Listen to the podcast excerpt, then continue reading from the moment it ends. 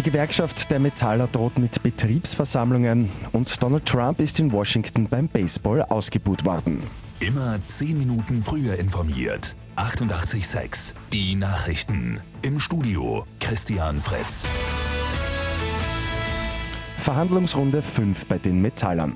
Es geht um mehr Geld für die rund 130.000 Beschäftigten in der metalltechnischen Industrie. Und die Gewerkschaft erhöht auch den Druck. Gibt es heute keine Einigung, werden österreichweit Betriebsversammlungen abgehalten. Dass heute aber ein Abschluss erzielt wird, scheint mehr als unwahrscheinlich.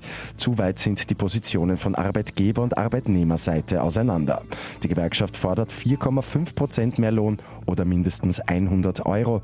Die Arbeitgeber haben bislang maximal maximal 1,8 Prozent angeboten. Donald Trump ist bei einem Baseballmatch in Washington ausgebuht worden. Es ist der erste Besuch eines US-Präsidenten bei der Finalserie der Baseballliga MLB seit 18 Jahren gewesen. Als der Republikaner auf dem Großbildschirm des Stadions zu sehen war, waren laute Buhrufe aus dem Publikum zu hören.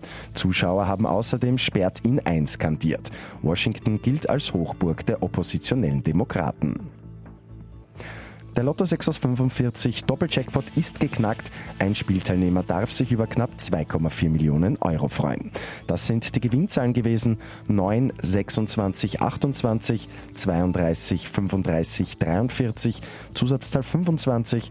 Die Angaben sind wie immer ohne Gewähr.